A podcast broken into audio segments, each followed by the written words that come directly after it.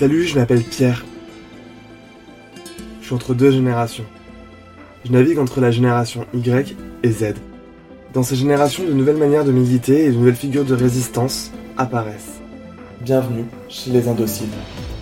Je pense que les jeunes, ils sont de plus en plus enclins, à parler et à, et à se sentir légitimes. Je savais déjà en rentrant dans la finance offshore que, que j'allais étudier le système et que j'allais le remettre en cause. On pouvait appréhender la société en fait d'une autre façon que celle qui m'avait été enseignée. Un mix entre la justice sociale et la justice écologique. que bah, tu vas venir, tu vas te former, tu vas, tu vas faire quelque chose et on va t'expliquer très vite que ce que tu fais c'est politique. On pourrait vraiment sensibiliser les utilisateurs à ces questions-là et on pourrait même peut-être leur faire changer leur pratique. Maintenant, c'est à nous de continuer le combat.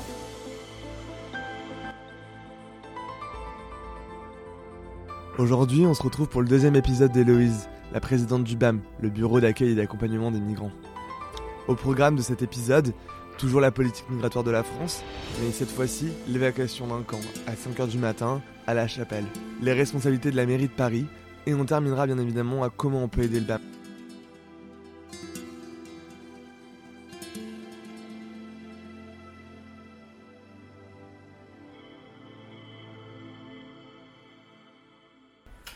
D'ailleurs, suite à ce manque de logique, moi j'aime bien les idées préconçues à la con. Ouais, Du coup, je vais t'en donner trois. vas-y. Et euh, Attends, tu, envie... tu peux prendre une soufflante, hein, fais attention. genre- genre- alors, c'est des trois que j'ai entendus. Moi, je les ai déjà déconstruites, mais j'ai bien envie qu'on les déconstruise pour les auditeurs et Ok. les auditrices. Il y a la fameuse phrase que tu vas haïr et que tu vas me détester pour l'avoir dite. c'est possible. On ne peut pas accueillir toute la misère du monde. Pauvre Michel Rocard. Euh, Michel Rocard, d'ailleurs, cette phrase, il faut la compléter parce que moi j'aime bien aussi quand les gens emploient des arguments qui soient complets. C'est on ne peut pas accueillir toute la misère du monde, mais la France doit en prendre sa juste part. C'est ça la phrase exacte de Michel Rocard. Bon, déjà ça se discute largement, rien que sur la phrase de base, mais elle ne veut pas dire la même chose que la France ne, veut pas ne peut pas accueillir toute la misère du monde. On n'est pas. C'est ces deux. D'ailleurs, euh, je crois qu'il avait fait une maladie de jamais avoir. Bref, suis pas rocardienne, donc je m'en fous un peu qu'il en ait fait une maladie, mais, mais tu as quand même ce truc de dire bon, la France doit respecter la Convention de Genève, tu as un truc très de gauche humaniste, euh, la- doit respecter la Convention de Genève, doit, euh, rendre obli- enfin, doit respecter ses obligations internationales, ça c'est doit en prendre sa part. Maintenant, sur tout- ne peut pas accueillir toute la misère du monde, alors, déjà ça va avec la politique coloniale de la France. Enfin, on ne peut pas parler de questions migratoires sans parler de politique coloniale il y a un moment où on doit bien rendre, enfin c'est ce qu'on apprend aux enfants, hein, quand tu prends quelque chose, faut le rendre. Bah, c'est marrant parce que ce qu'on apprend aux enfants, pareil, au niveau d'un État, ça marche plus. C'est-à-dire qu'on a beaucoup pris et on continue à beaucoup prendre parce que la politique france-africaine, elle existe toujours aux États d'origine des migrants, notamment économiquement, mais on rend jamais. Et rendre, par exemple, rendre, ça serait accueillir dignement les personnes qu'on reçoit. Hmm, On n'y est pas trop. Donc ça, c'est le premier problème. Deuxième problème, c'est... euh, alors généralement, avec cette phrase-là, il y a « mais pourquoi vous les prenez pas chez vous ?» Parce que moi, j'ai souvent ça. C'est genre... euh, Ah ouais? Ouais, Bah, c'est-à-dire que En fait, moi j'en ai chez moi déjà. mais si en- quand bien même j'en aurais pas, en fait, euh, voilà, c'est pas et puis c'est pas des objets en fait, on les déplace pas. Moi, moi je Ce sont des individus. voilà donc. Hein. voilà. Juste pour rappel, un migrant est un humain. voilà. Et donc on, on ne déplace pas les gens à l'envie. Voilà. Euh, s'ils ont envie de venir, ils peuvent venir. S'ils n'ont pas envie, bah, ils n'ont pas envie, tu vois. Et puis des fois, toi, toi-même, t'as pas envie d'accueillir des gens. Et c'est ton... Eh non, mais t'as oui, t'as la force, pas l'envie, t'as le droit aussi. Enfin, Mhm. T'as as le droit de pas avoir envie de faire les choses. Moi, ce que je te demande, c'est du coup de pas avoir d'opinion sur le sujet, parce que c'est ça le problème. Ou en tout cas, de pas l'exprimer. C'est déjà pas si mal. Mais, mais du coup, t'as tout ce truc où t'es là, genre, euh, oui, bah écoutez, en fait, la France est déjà la sixième puissance mondiale. Merde. Enfin, tu vois, on parle de la France, sixième puissance mondiale, qui laisse crever. euh, là, on met le- sur le bateau, là, le Ah, dernier, il y avait le 400 migrants. On parle d'un pays de 60 millions d'habitants qui ne peut pas accueillir 400 migrants. 60 millions d'habitants, 400 migrants. 60. Sixième puissance mondiale. C'est là, genre, euh, ça va pas. Deuxième chose, en fait, la, la- la population migrante dans son grand ensemble représente moins de 0,1% de la société française. Il faut le rappeler, juste. C'est-à-dire que 0,1. moins de, Moins c'est de 0,- 0,1. c'est 0,08%. 0,08%. Les demandeurs d'asile et les sans-papiers, parce que c'est ça quand on parle de Ah, migrants, c'est c'est- c'est eux qui sont visés. On, a, on dit 300 à 400 000 personnes sans papier en France. C'est pas moi qui le dis, c'est l'OIM. L'OIM, c'est pas, c'est pas des grands gauchistes. hein. Et, et- et, euh, on évalue à environ 100 000 demandeurs d'asile. Bon, ça fait 0, Donc pour le remplacement, on repassera plus Ouais, tard. non, on n'est pas sous la, la veille migratoire, c'est pas pour tout de suite là. Du coup, on est quand même là-dessus, on est sur des chiffres extrêmement faibles. On- allez, en gros, à la louche, 500 000 personnes. 500 000 personnes, 60 millions d'habitants. 64. C'est une petite ville, quoi. C'est moins que. Ouais, c'est toute petite ville. Ouais, c'est quoi? C'est Toulouse? Ouais, c'est Toulouse. Voilà.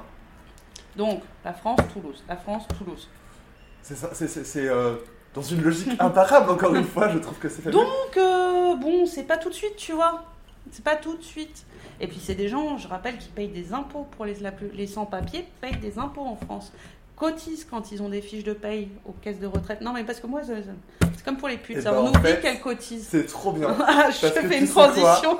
C'était exactement une de mes, une de mes des, idées préconçues que j'avais récupérées un peu dans le débat public.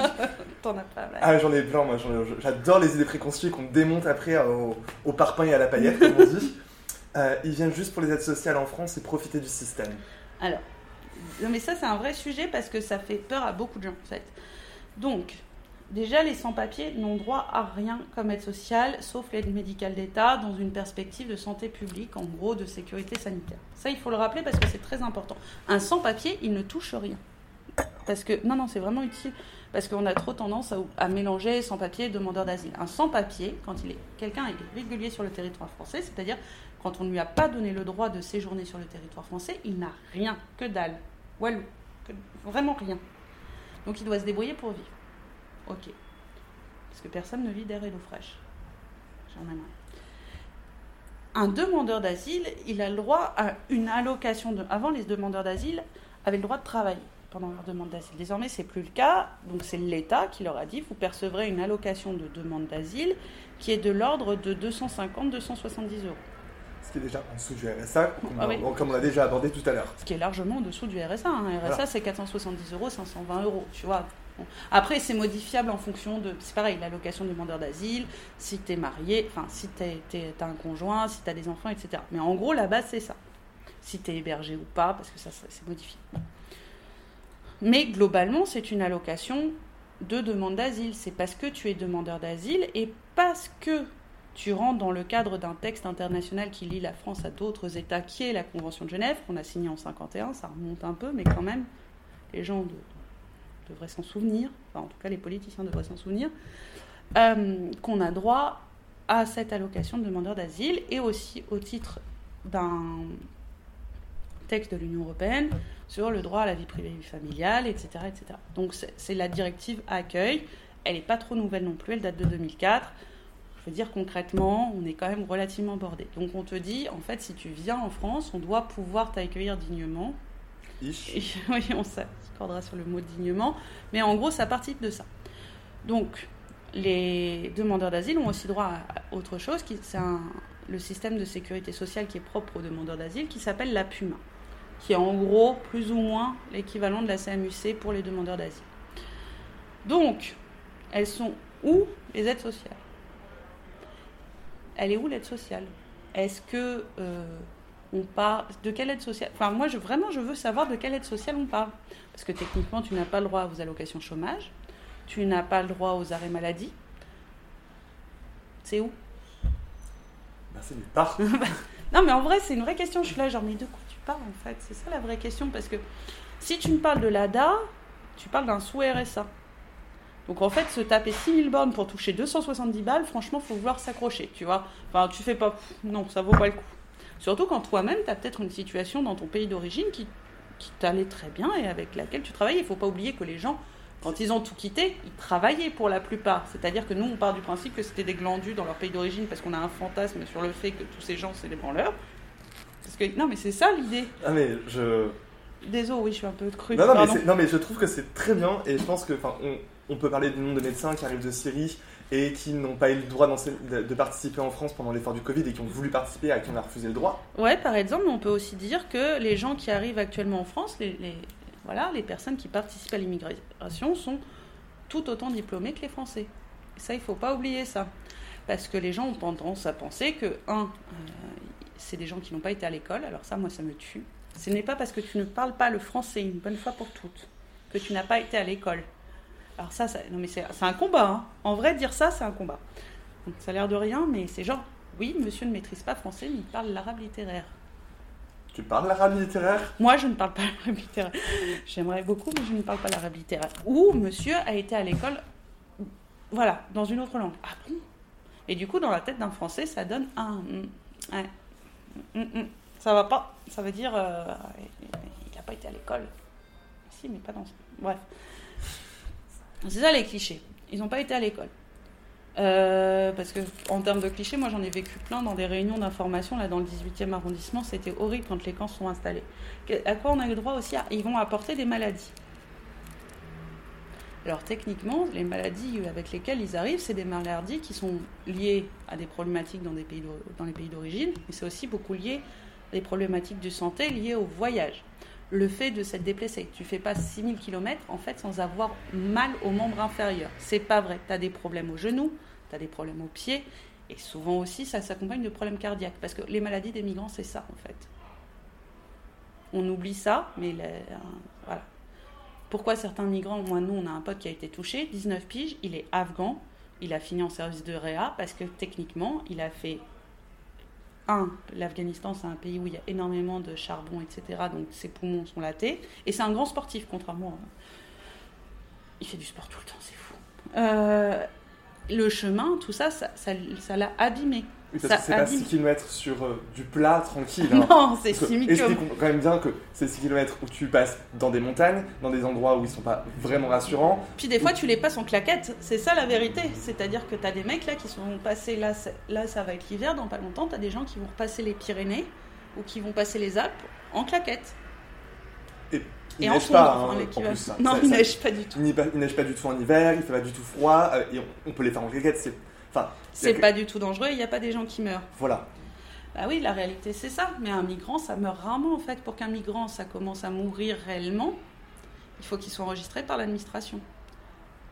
Non, mais la réalité c'est ça. C'est que un migrant, il est souvent, quand il arrive à l'hôpital, comme il n'a pas forcément son titre avec lui, son, toutes ses attestations, etc. Parce qu'il y a des problèmes d'insécurité, de vol, etc. sur les campements. Pour plein de raisons, parce qu'il n'a pas eu le temps tout simplement de faire sa demande d'asile. Ben, en vrai, quand il va arriver à la morgue, il va être enregistré sous X. Quand il va arriver à l'hôpital, quand les pompiers vont le transporter, il va être enregistré sous X. Quand il va mourir dans le désert algérien, il va va pas avoir de nom. C'est ça la réalité. C'est-à-dire que on parlait d'invisibilisation et on, rigolait autour du bal des migrants. La vraie réalité de l'invisibilisation, c'est ça. C'est que ces gens n'ont plus de nom. Ça n'existe plus. Qu'un- Quelqu'un qui n'a plus de nom, c'est quelqu'un qui n'existe pas. En tout cas dans nos sociétés très état civil. La. Donc un migrant sur un camp. On a un, un copain de solidarité migrant Wilson qui dit ça et il le dit très justement. Il dit euh, c'est marrant, hein, sur un camp on tombe jamais malade et on meurt jamais. Parce qu'en fait on ne le sait jamais. On ne le sait jamais. Du coup, j'imagine que tu as été confronté de près un peu du- au délit de solidarité? Ah non, moi pour alors là pour le coup, Ah, j'ai une coup? chance Incroyable. c'est que moi, je me suis jamais fait toper. J'avoue, j'ai un petit fantasme secret là-dessus pour, pour, pour pouvoir. euh, J'aime bien, c'est mon côté drama queen, tu vois. j'aime- J'aimerais bien me draper dans ma dignité outragée. Ça nous offrirait une tribune. Mais non. Non, en fait, le délit de solidarité, après, euh, nous, je pense qu'il y a des personnes qui y sont confrontées, c'est surtout dans les zones à la frontière. Mhm. Euh, t'as as eu beaucoup ça. Euh, bien sûr, t'as Héroux, mais bon, Héroux, c'est un peu la figure symbolique du truc qui cache Il y a tout SOS Méditerranée. T'as- qui cache tous les autres et notamment tous ces petits vieux, toutes ces petites vieilles qui sont fait un peu malmener, ne serait-ce que malmener par la police en fait euh, quand ils passaient les frontières avec les gars dans les voitures à Nice, les, les- les- le refuge de Briançon qui va fermer, etc. Enfin c'est ça aussi. euh, et puis, euh, puis, puis nous on n'a jamais pris d'amende. Euh, C'est vrai que a posteriori c'est très étonnant. Mais je pense qu'il y a un truc de pouvoir public qui se doute qu'à un moment, on va se mettre à se rouler par terre, trépigner, que ça va être terrible, qu'on fera des campagnes rigolotes. Enfin, Oui. Comme la campagne pour le local. Moi, je me souviens avoir vu le petit adjoint sortir, venir nous parler et je me rappelle de ta colère à côté. Ah, mais je crois que je suffoquais de colère. je, oui, c'était. euh, Mais vraiment, j'arrivais plus à me maîtriser. Et pourtant, je suis plutôt quelqu'un qui est dans la maîtrise, en fait. Mais je suffoquais. Il, non, mais il nous a quand même dit que c'est nous qui mettions les gens dans le froid. C'est ça qui m'a fait péter un câble. J'étais là, genre, nous, parce qu'on fait une manifestation qui va durer deux heures, c'est nous qui mettons les gens dans le froid. C'est pas vous qui n'accueillez pas et n'hébergez pas les publics en grande vulnérabilité, parce que c'est quand même la responsabilité de la mairie de Paris. hein.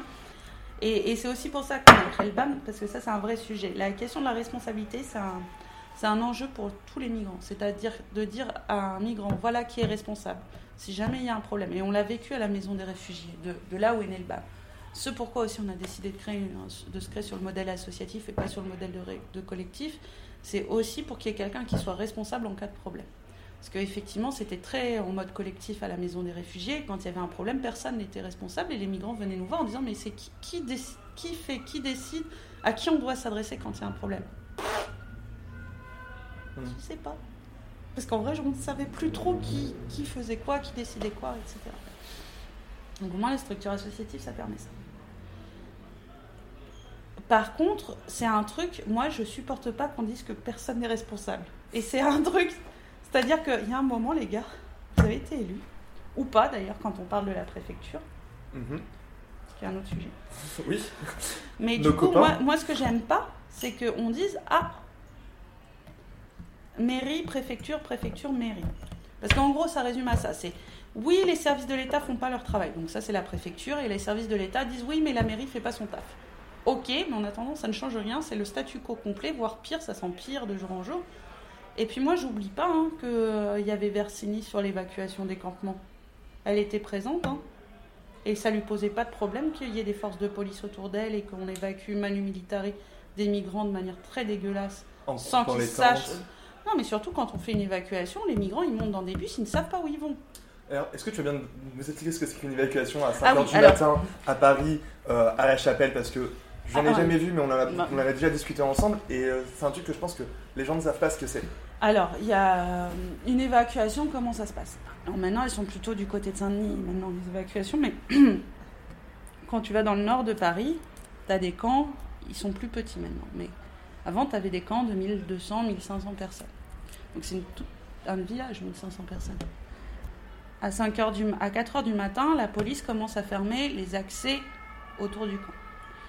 Tu vois des tas et des tas de personnes courir à 4 heures du matin pour aller vers le camp parce que tout simplement, le camp, c'est devenu un moyen pour être hébergé. C'est-à-dire que maintenant, pour être hébergé globalement à Paris, vu qu'ils n'ont pas pensé à construire de dispositifs d'hébergement suffisants, généralistes ou pas hein, d'ailleurs, migrants ou pas, globalement, les gens sont obligés de se battre et pour ce, leur forme de, de- de- Pour arriver à ça, ils vont dans des camps. Donc là, à 4h du matin, tu vois tous les migrants courir pour pouvoir rentrer dans le camp. C'est quelque chose d'assez horrible parce qu'un camp, c'est pas sympa. En vrai, un camp, moi je suis pas dans le fantasme du camp, je trouve pas ça chouette les camps. Euh, c'est un lieu, c'est souvent sale et c'est pas de la faute des migrants, mais c'est parce que les services de la voirie ne passent quasiment pas.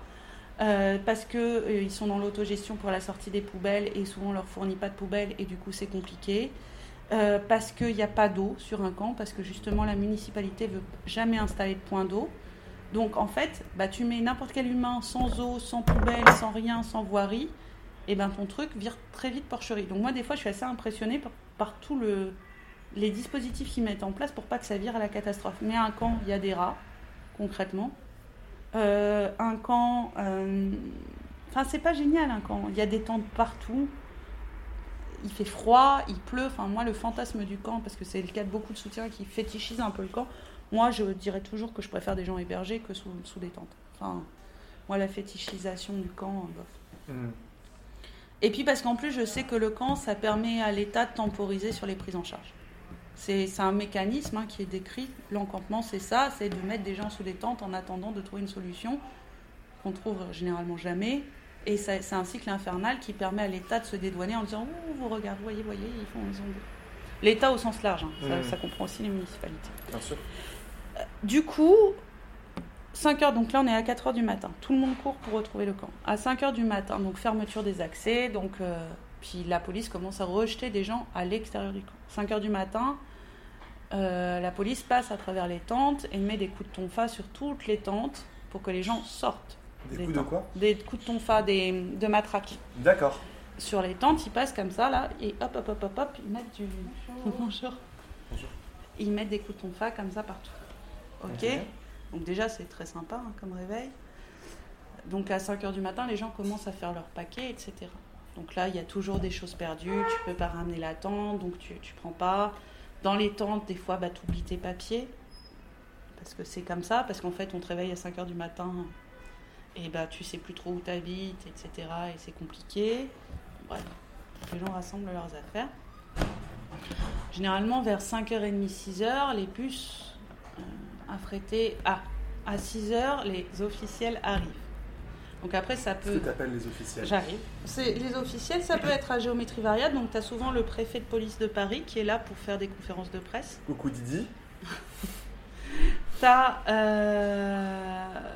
souvent des représentants de la préfecture de région. Euh, et tu as quasi systématiquement des représentants de la municipalité, et en l'occurrence de la municipalité parisienne et ou dionysienne. D'accord? Pour l'instant. Mhm. Ou aubervilloise. Aubervilloise? Aubervilloise. Ouais, aubervilloise.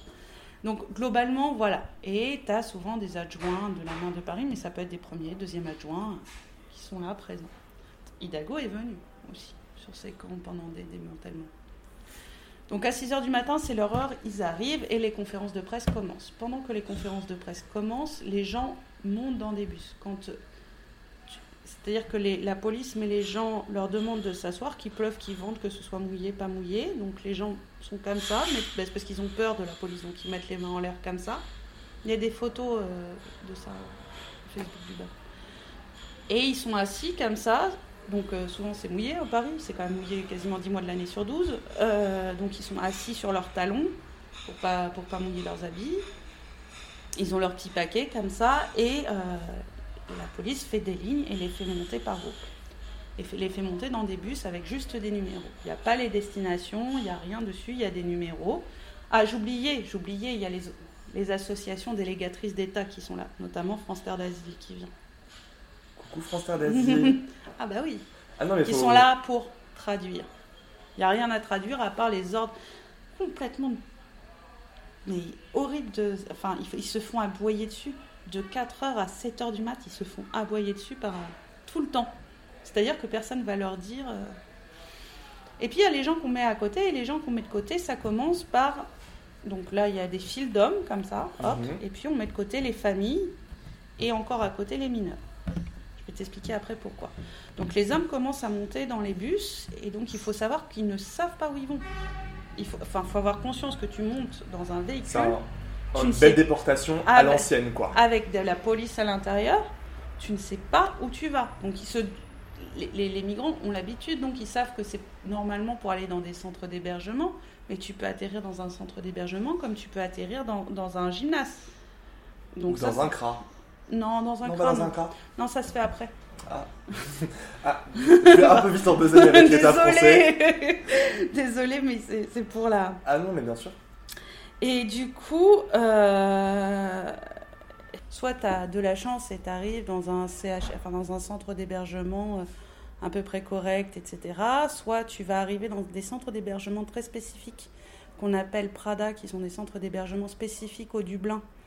Et qui sont, enfin, en gros, tu arrives dans un centre d'hébergement ou dans un gymnase. Là, il y a un premier tri avec des personnes de l'OFI et, des agents de préfecture, enfin plus ou moins, qui sont là pour vérifier en gros si euh, tu es un demandeur d'asile acceptable dans le sens où est-ce que tu es un demandeur d'asile en procédure normale ou en procédure accélérée, mais surtout si tu n'es pas Dublin ou pas en fuite, etc.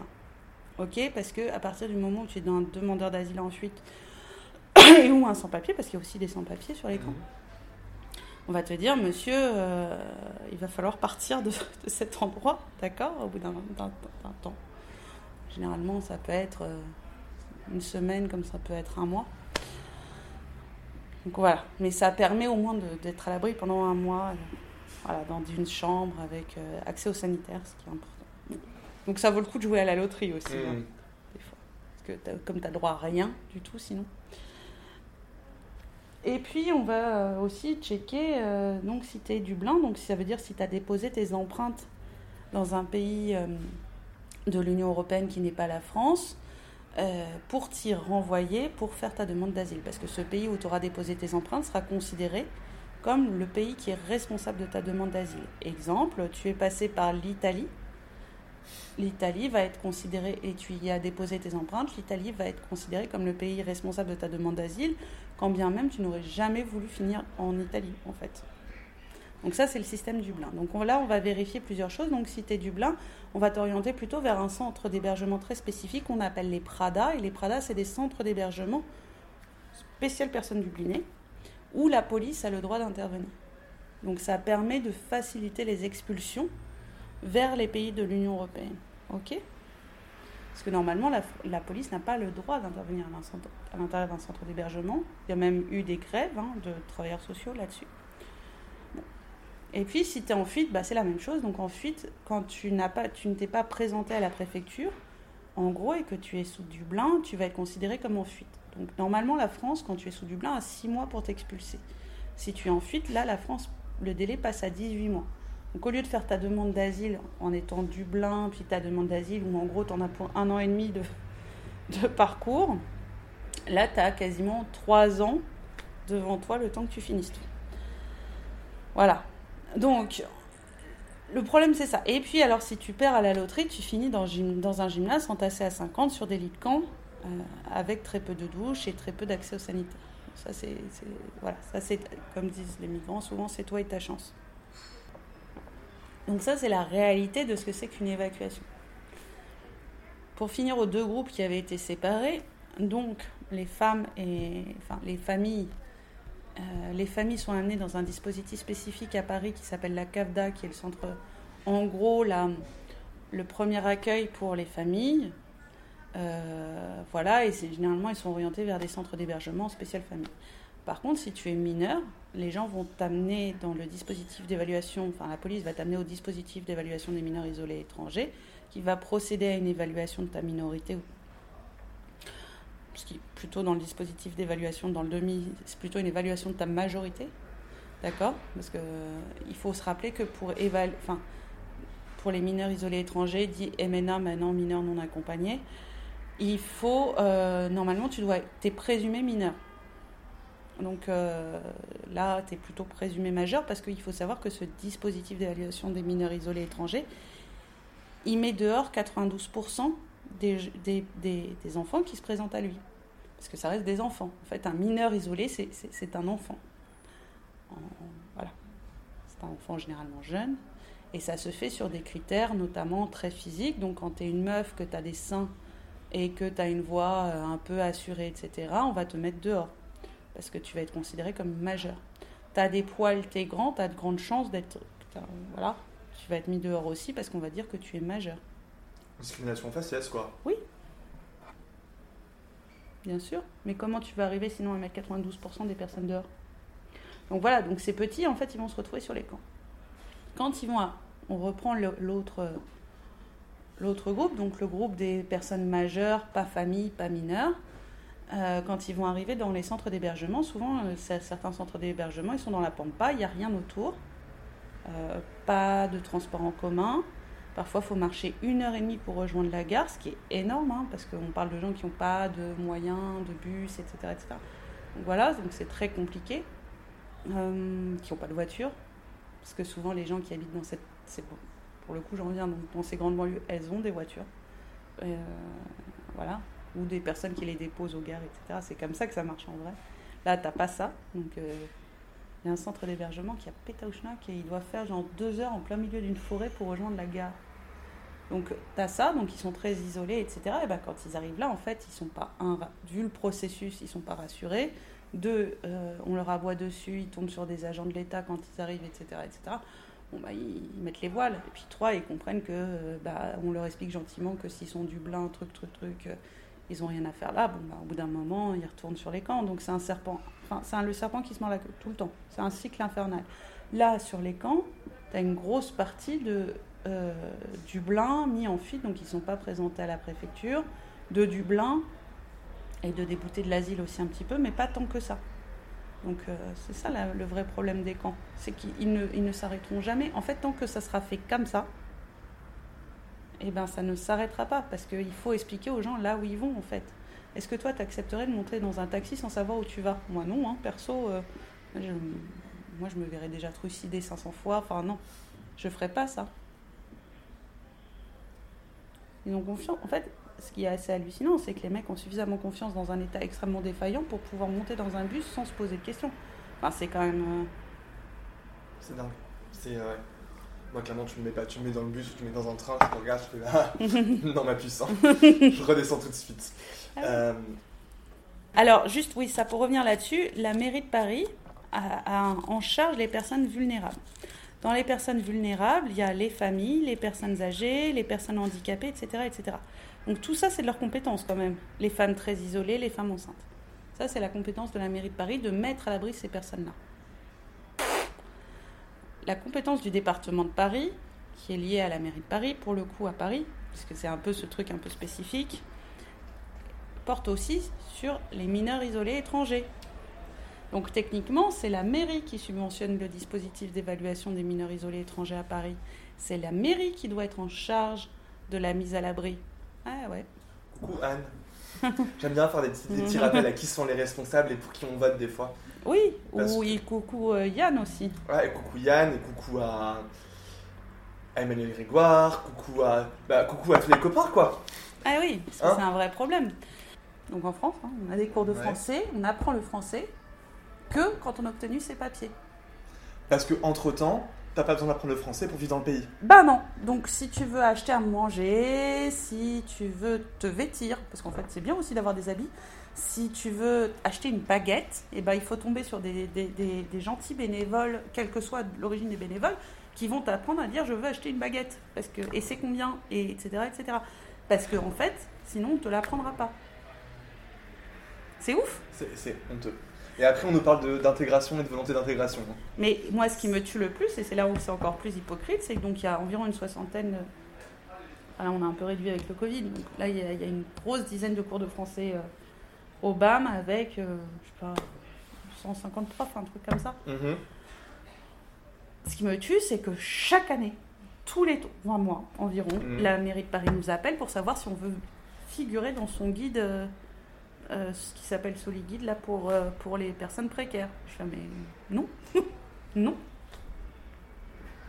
Non, non, non. Comment les politiques se servent de l'associatif pour montrer qu'il fait une action? Bah, c'est toujours ça, mais ça, c'est le problème aussi des associations qui ont voulu jouer des politiques en, en voulant toucher des subs. hein. Ça, pour le coup, euh, C'est clair. moi, là-dessus, je suis pas. Je pense qu'une association peut faire sans subvention. Mais après, il faut accepter plein de règles du jeu, c'est-à-dire pas avoir de salariés, faire avec les moyens du bord, euh, faire très attention à l'argent, etc., etc. Et du coup, on en arrive à qu'est-ce que les auditeurs, les auditrices, eh ben, ils peuvent faire, en plus d'envoyer des Nokia, qu'est-ce qu'ils peuvent faire Avec les chargeurs. avec les chargeurs On n'oublie pas, les Nokia, c'est avec le chargeur, obligatoirement pour partir en cra, parce que le cra, c'est cracra. Et je vous fais des petits slogans comme ça en deux minutes. Non, ils sont bien. Euh, qu'est-ce que- qu'est-ce qu'on peut faire? Eh ben alors, qu'est-ce qu'on peut faire? Déjà, on peut venir et filer de son temps. Parce qu'en fait, euh, c'est bien de. Alors, bien sûr, tous les présidents de- d'orga et tous les présidents d'orga et toutes les orgas vont te dire bah, adhérer. Oui, ça évidemment, parce que nous, on vit, comme je te le disais, que sur des dons privés et, et sur des adhésions. L'adhésion BAM, c'est 5 euros l'année. Tu peux bien sûr donner de l'argent, parce que donner de l'argent, ça nous permet, en l'occurrence, par exemple, ce pourquoi on peut rouvrir les permanences du BAM là, Mhm. c'est que le BAM n'est pas très dépensier, donc le BAM a pu mettre. Moi, j'ai pas, enfin, j'aime bien parler d'argent parce qu'il faut que rouvrir les permanences et les cours de français sur en investissement masque, gel hydroalcoolique, normes Covid, parce que pourquoi les étrangers n'auraient pas accès au même truc, Mhm. blablabla, blablabla. et puis en plus les masques c'est quand même un peu cher, etc. Donc il faut les fournir. Ça coûte 2000 euros. Du coup, donnez-nous la cagnotte du BAM. Elle sera, elle Non, sera mais dans le truc. En vrai, en le- vrai, en vrai, ça coûte ça. C'est-à-dire que tout le monde est là, ah, c'est super, vous rouvrez vos permes. Oui, mais ça nous coûte 2000 balles. Et, et ça 2000 nous. balles en masque et en gel. Et en juste, juste pour en la masque et en gel. de tout le monde en fait. Bah oui. Et puis parce que l'État va pas, bon, tu penses bien que l'État va pas nous fournir soudainement du gel hydroalcoolique et des masques. Pourquoi faire enfin? Ni LVMH, ni les, ni les autres. hein. J'aimerais bien, ça serait très chic. On aurait Ça des serait- masques Louis Vuitton. C'est serait la classe à Dallas. Pas du tout kitsch, mais très classe. Bref, donc ça, ces deux trucs-là, adhérer, cotiser. Désolée de parler de caillasse, mais il faut en parler à un moment, parce que en fait, c'est ce qui fait vivre les assos. De deux, moi, à la limite, si t'as pas d'argent, si tu veux pas donner d'argent, et si t'as pas envie de donner de l'argent, très bien, et je comprends. Tu vois, moi, je suis pas. Mais par contre, tu as du temps.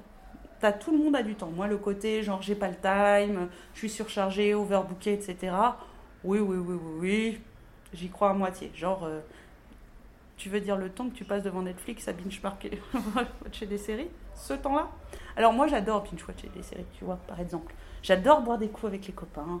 On se connaît un peu. J'adore rigoler. J'aime bien la fête et tout. Mais c'est comme quoi, tu peux travailler, faire ça et euh, donner plein de temps. C'est cool. Ça marche. Enfin, je veux dire, le temps est quand même. Ça va, tu peux en trouver. Et d'ailleurs, il y a des tas de gens qui en trouvent. D'ailleurs, il y a les, les 600 bénévoles là et actifs du BAM qui en trouvent. Donc c'est que. Et ils sont parisiens, parce que, et franciliens, pour, pour la plupart. Donc ça veut dire que eux aussi, ils ont des vies actives, des enfants, tout ça, tout ça là, tout, tout plein de trucs qui s'entassent. Mais donc c'est faisable de donner du temps. Il faut juste le créer, cet espace-là. Mais pour créer cet espace-là, il faut que dans ta tête, tu sois prêt mentalement à le créer. Et, et, et pas regarder le truc se faire. Moi, j'ai engueulé une pauvre fille, là. Je m'en veux encore. Elle était là, genre, mais qu'est-ce que. Mais, mais je. mais je ne peux rien faire, je suis triste, etc. Et je l'ai- engueulé en disant, bah en fait, mon- moi je m'en fous de ta tristesse, des os, hein, mais ça, ça m'est Moi, j'ai égal. de tes mains. Moi, j'ai pas besoin que tu sois triste, ils n'ont pas besoin que tu sois triste. Moi, j'ai besoin. En plus, tu es juriste, j'ai besoin que tu te colles à la perme juridique et que tu viennes faire du dossier. En fait, moi, j'ai pas besoin des récits, etc. Juriste, pas juriste, d'ailleurs, si tu serais sociologue, je je te dirais la même chose. Viens donner un cours de français, viens dans une perme juridique, va au pôle séjour, va au pôle culture.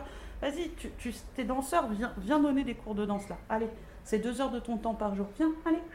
Vas-y, tu es hyper doué en administratif, va au pôle social. Enfin, franchement, c'est pas comme si on n'avait pas un truc où tu pouvais pas exercer tes talents, tu vois. Donc vas-y, sinon, je suis pas la bonne personne pour être le dévitoire de, de tes, de, tes, de tes poncifs, en fait.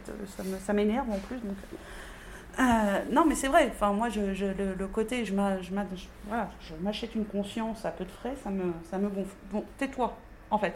Si tu si t'es pas prêt, tais-toi. Ça, ça énerve tout le monde. En plus, après, ils sont là, genre, t'as les militants du BAM qui sont comme ça, genre. Donc du temps, Du temps, mais ouais, du, du temps. temps, de l'argent, ça aide le BAM. Des Nokia 33 Des Nokia 33 avec des chargeurs, ça Et aide. alors, si, si, si, si vous pouvez nous déposer, alors ça, c'est vraiment très important. Je Alors. le dis. Tout ce qui est produit d'hygiène, parce que nous, on ne fait pas d'aide humanitaire, on ne donne pas de tente, etc., etc. Néanmoins, on voit beaucoup de gens dans nos permanences, et en fait, l'hygiène, l'idée du BAM, c'est quand même aussi la dignité humaine, et en fait, Mhm. l'hygiène, ça fait partie de la dignité humaine. Voilà. Et c'est cher, l'hygiène, en fait. C'est très cher. Et les, tu vas me dire, oui, il y a des savons à 20, 30 centimes d'euros. Oui, alors en fait, t'es pas obligé de vouloir mettre du pétrole sur ta peau aussi sous prétexte que t'es racisé, en fait.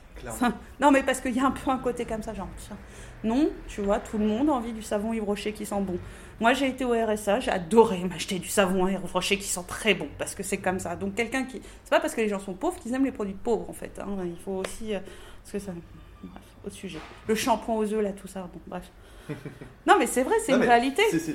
On a droit. Donc, Ils ont droit à autant de, de valeur que, que oui, la valeur qu'on s'accorde à, à nous-mêmes, on peut l'accorder aux Et autres. du coup, mais on prend le shampoing aux œufs parce que ça dépannera, tu vois. Toujours, je suis pas là en train de faire une liste de mais s'il y a du shampoing aux œufs, on prendra, s'il y a du savon, on prendra, mais genre, dites-vous bien que acheter comme, acheter comme pour vous, parce qu'en fait.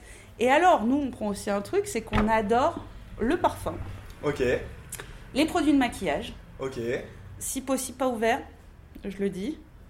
Euh, tout ce qui est un peu produit comme ça, les mousses pour les cheveux, là, pour les cheveux afro qui font les jolis cheveux, mais je suis un peu nulle en marque, donc voilà. On prend tout ça parce qu'en fait, les petits luxe, c'est cool en fait, ça t'aide à vivre. C'est genre, euh, t'es mieux en fait si tu te maquilles, si t'avais l'habitude de te maquiller tous les jours et que tout d'un coup, bah, t'as plus l'argent pour t'acheter du maquillage, et ben en fait, ça va pas super. Donc t'es content de pouvoir avoir un fard à paupières. Moi, je me maquille pas, donc m'en fous. Mais t'as des- les vernis à ongles, les vernis à ongles, feu de Dieu le vernis à ongles, les crèmes pour la peau, Alors oui, t'es pas la Nivea, genre la Nivea. Si vous avez un stock de Nivea, je suis preneuse parce que là, il va faire froid et la Nivea c'est essentiel. Alors oui, on va me dire gna gna gna parce qu'un jour on nous a livré des produits Lush, ça a fait tout un drama parce qu'il y avait des, comment on appelle ça là, des, du, des une bulle pack là, et on m'a dit ouais, c'est pas écolo. J'étais genre. Meuf, quand tu seras prête à nous fournir 700, ju- 700 savons comme ils viennent de le faire, ok. On en parlera. Voilà, il y a un moment où des eaux, oui, je sais, c'est pas bon pour la planète. Oui, je le Sauf sais. qu'en fait, il y a des vies en jeu aussi. Mais sauf que moi, je sais aussi ce que. Enfin, je vois un peu ce que ça peut faire de pas se laver et du coup de choper n'importe quelle maladie de peau. Tu vois, enfin, des os, mais. Il y a des priorités à des moments Ouais, de, bah, à des. Et puis, on n'est pas obligé de tout jeter comme des connards dans les poubelles. On peut aussi clair. penser à d'autres systèmes de recyclage, tu vois. Si tu nous expliques, on n'est pas idiot, on va essayer de le faire, tu vois. Mais par contre, euh, non. Euh, ouais, donc tout ce qui est la, la crème Nivea, la Topi crème, tout ça, là, parce que les peaux d'espoir, mais avec le froid, et c'est important. Shampoing, savon, euh, rasoir, euh, ah, mousse à raser, ça c'est bien. Mhm. C'est un peu chic, la mousse à raser, mais c'est cool la mousse à raser. ça, ça Moi, je sais pas, je me rase pas. Mais, ça protège la peau et c'est important pour soi. mais oui, mais ça évite de Voilà. te blesser parce qu'en fait, être te blesser dans la rue, c'est pas la même chose que de blesser blesser chez chez toi. Et à oui, c'est pas la même chose d'avoir une plaie euh, comme Donc, ça. en fait, moi, ce que je vais inviter à faire, tu vois, ça va être plus simple. C'est vous prenez vos courses voilà, et tu fais comme pour et toi. tu fais comme pour toi et tu fais un panier par mois. Voilà, c'est bien. Un panier avec du dentifrice, une crème pour les mains, un shampoing, un savon, euh, un truc pour les cheveux si t'as- tu utilises un truc pour les cheveux et tu fais comme pour toi et tu te fais un panier comme ça par mois et tu viens le déposer au BAM. Si t'as les moyens, sinon les achète, moyens. achète juste un tube de dentifrice, on sera content. Sinon- et des brosses à dents, Et parce des que brosses à dents. ça va ensemble. Voilà. Mais... Tu prends Non, mais ouais, c'est cool, des, tu tu fais comme pour toi. Voilà. Moi, c'est ce que je fais quand je fais les courses. Par exemple, quand on nous donne de l'argent pour les, pour les, les collectes, je, moi j'achète du. Alors, euh, j'achète, parce que moi j'en achète du déodorant premier prix, mais j'achète du déodorant parce qu'en fait, c'est bien. C'est efficace. Ça fait plaisir en fait. Parce que déjà que le préjugé raciste est là, si en plus. Bah, la vie dans la rue, c'est pas commode en fait pour se laver. Surtout que de plus en plus les bains douches ferment et ça c'est très inquiétant aussi. Ça c'est pareil, c'est un truc dont on ne parle jamais. Les bains douches à Paris, c'était un truc très bien pour. euh, c'était vraiment un truc de santé publique. Et de plus en plus ils ferment et ils réduisent leurs horaires et ça c'est un vrai problème. Donc, grosso modo, on veut du temps, on veut de l'argent, on veut des avec des chargeurs, on veut des paniers d'hygiène pour aider les gens. Oui, Et tout ça, on l'apporte où? On l'apporte au local du BAM, 8 rue du chef de la ville, dans le 13e arrondissement. Et c'est trop chic, mais on a l'adresse. C'est grave cool. Moi, je suis refait juste d'entendre l'adresse, dans le 8ème et tout, ça fait. Dans le 13e, dans, Dans le le 13e, 13e. On est dans le 8 13e. rue du chef de la ville, dans le 13e, Dans le métro 13e. Chevaleret ou BNF. En plus, on a le RER et le métro. Et euh, bah, il suffit de- d'envoyer un MP avant au BAM ou euh, un mail ou ce que vous voulez pour euh, nous dire bah voilà, moi j'ai ça, j'aimerais passer. Alors essayez de rassembler un peu parce que comme ça vous passez une fois, même pour vous c'est mieux. Et, euh, et voilà, faites ça. Ça, c'est chouette, hein.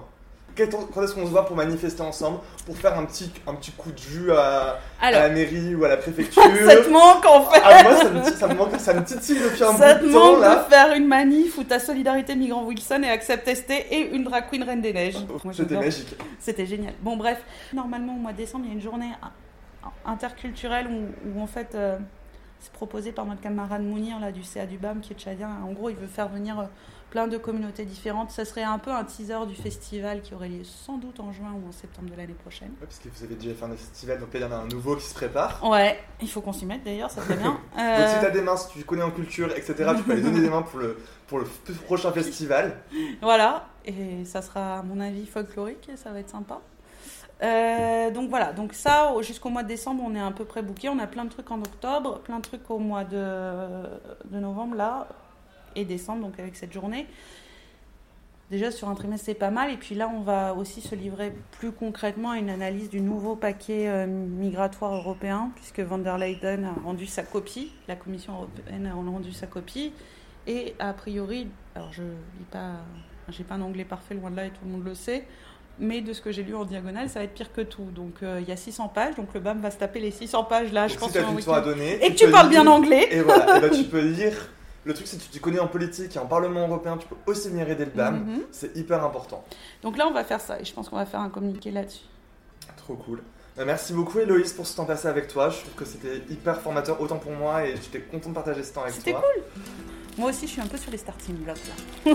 Ah, on a envie de faire la révolution, on en a marre de, de, de rester euh, Une révolution masquée sans- masqué avec et hydroalcoolique. hydroalcoolique, mais pour défendre nos, nos frères et nos sœurs.